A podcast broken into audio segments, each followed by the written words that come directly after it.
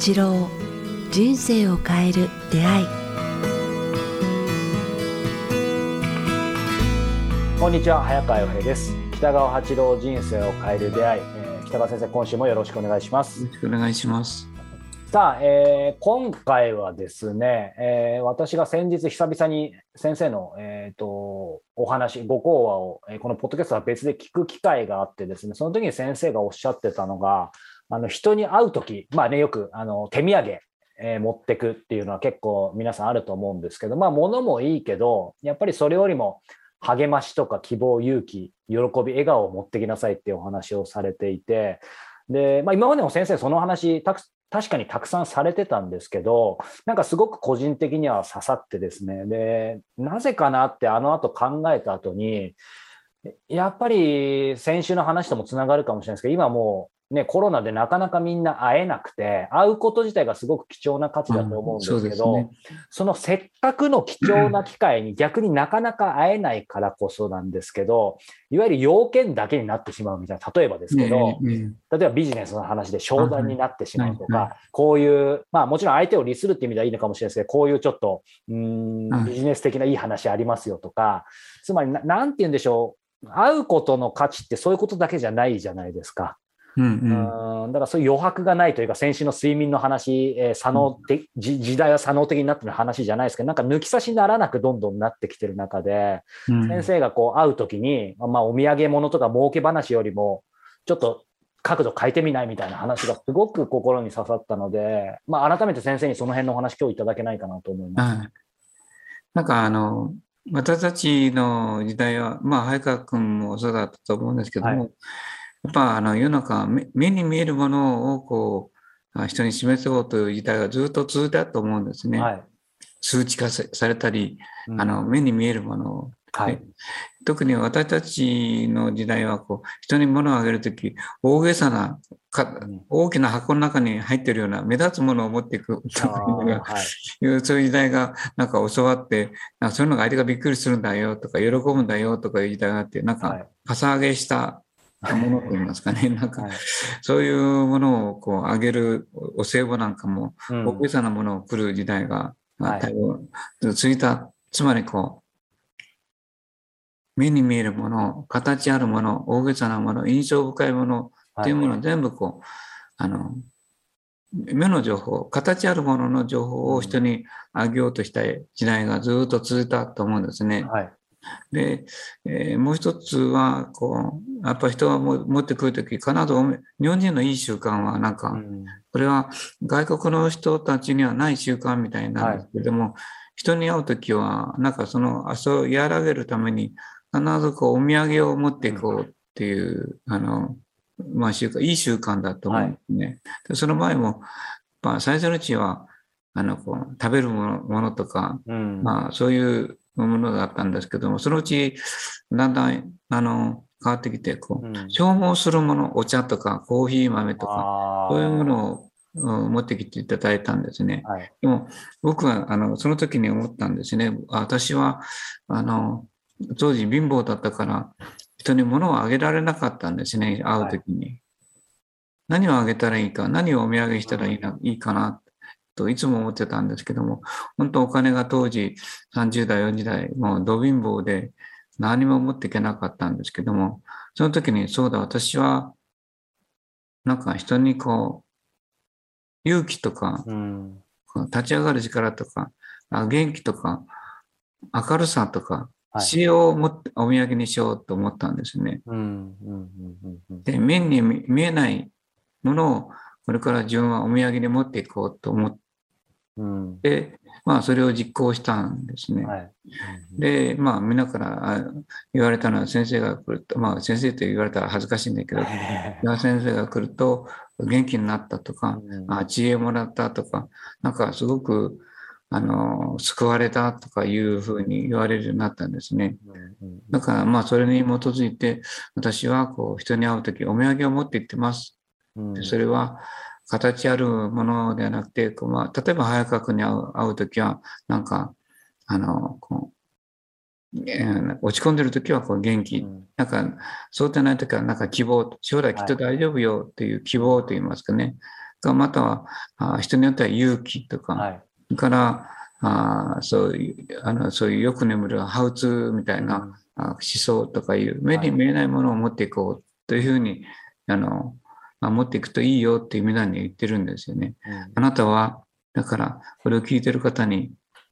お聞きしたいですね。こうん。うん。うお土産を今回は何を持ってきますか？うん。うん。うん。一番いいのはああの消耗品の上にそういう心をああ、そうね。心というよりもこう、もうもう少し上、一ランク上だと思うんですね、うん思うんですねこ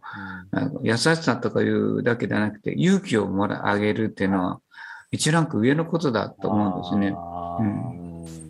先生の今お話伺ってて思ったんですけど、ちょちょっとある意味矛盾してしまうかもしれないですけど、まあそういうやっぱり先生のようなね、志を持ってそういうことをされてきた方って、まあ、先生、ド貧乏っておっしゃいましたけど、今はド貧乏ではないと思いますので、あの、あれですけど、何が言いたいかというと、私先生とやっぱり、あの今まで何度も会ってきたときに印象的なのが、先生もちろんそのね、ある意味物をはるかに上回るプライスレスないろんなそういう勇気づけていただいたりもう数えきれないほどあるんですけど、それと同時に先生、覚えてらっしゃいますかね？多分、まあ、たくさん、あの先生覚えてらっしゃるかわかんないんですけど、先生があのいつも、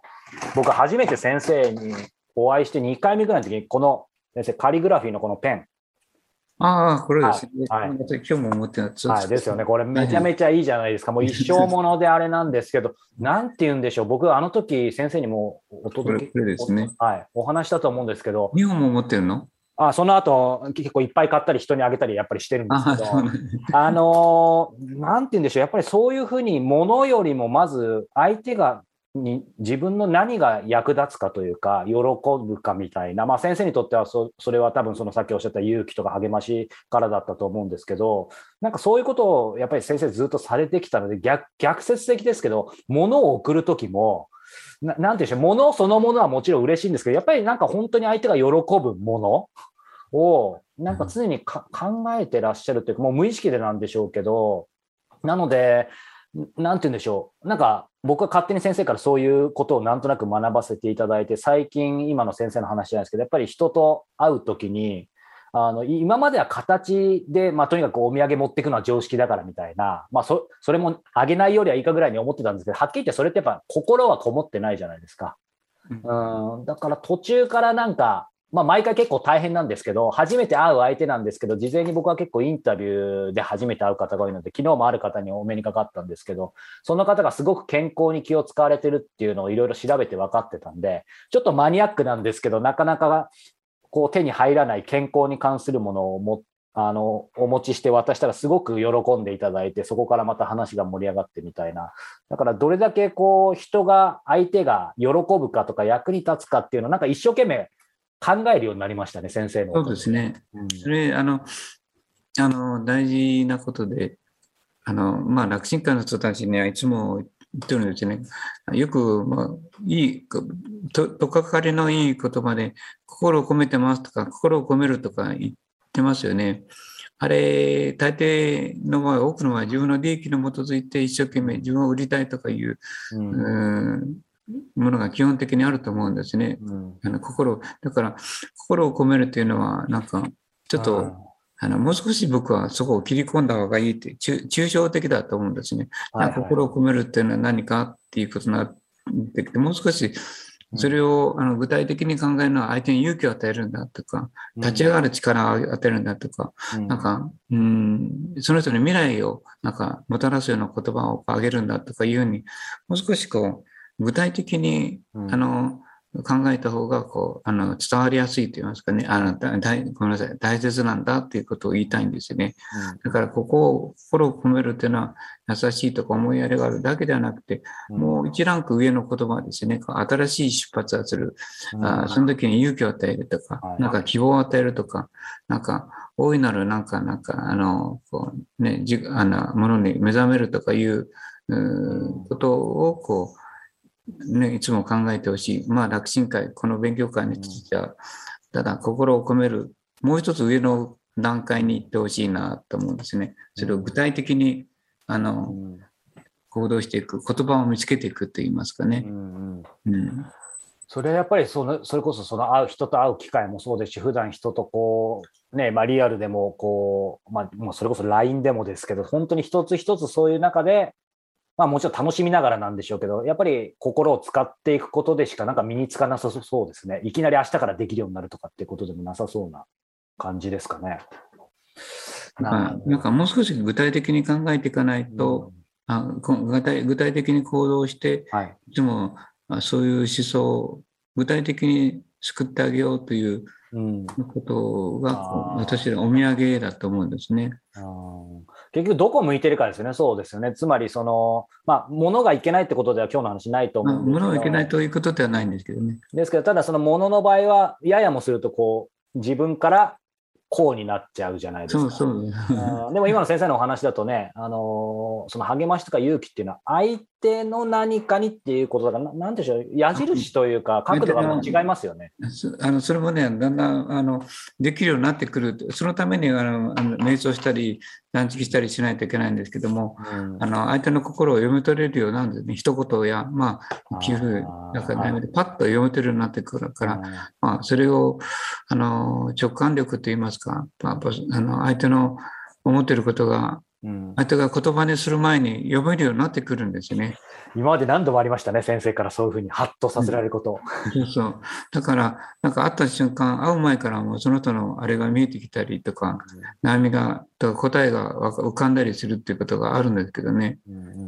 うん、まあ、そういう時にこう言いたいですね。はい、心を込めるというよりも、なんか、具体的にこの人を救う方法といいますかね。うんうんそれはなんか救うっていうと今の話言葉だけ聞くとね北川先生だからこう救えるみたいに僕なんかとてもって思って、ね、いえいえとんでもないです。なのであのまあ、例えば僕でもそういう心持ちは当然持っていいってことですよね。なんか自分なんかが救うなんておこがましいなんて思う必要はないってことですよね。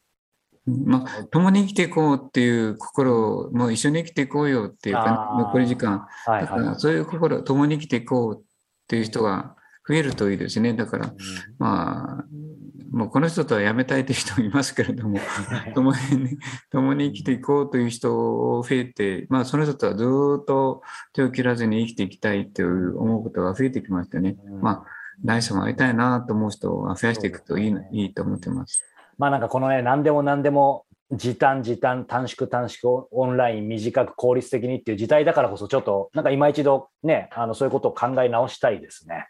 うん、うん、はいありがとうございます。さあ、えー、この番組では皆様からのご質問、ご感想を引き続き募集しております。えー、詳しくは北川先生のホームページ、もしくはメールアドレス、北川アットマーク KIQTAS.jp までお寄せください。そそして来月11月26、27、28日と、また断食会がついにあります。今ちょうど断食のね、重要性なんかもありましたが、えー、佐賀の、えー、山の素敵な温泉宿で、えー、2泊3日で、えー、開催されるそうです。えー、ぜひ皆様、えー、ホームページ、ブログの方チェックしていただけたらと思います。さあ、そして断食といえば、今対局で出た瞑想ですね。えー、この番組では、えー、連動した音声プログラム、瞑想の基本と実践も、えー、リリースしています。え、このプラグ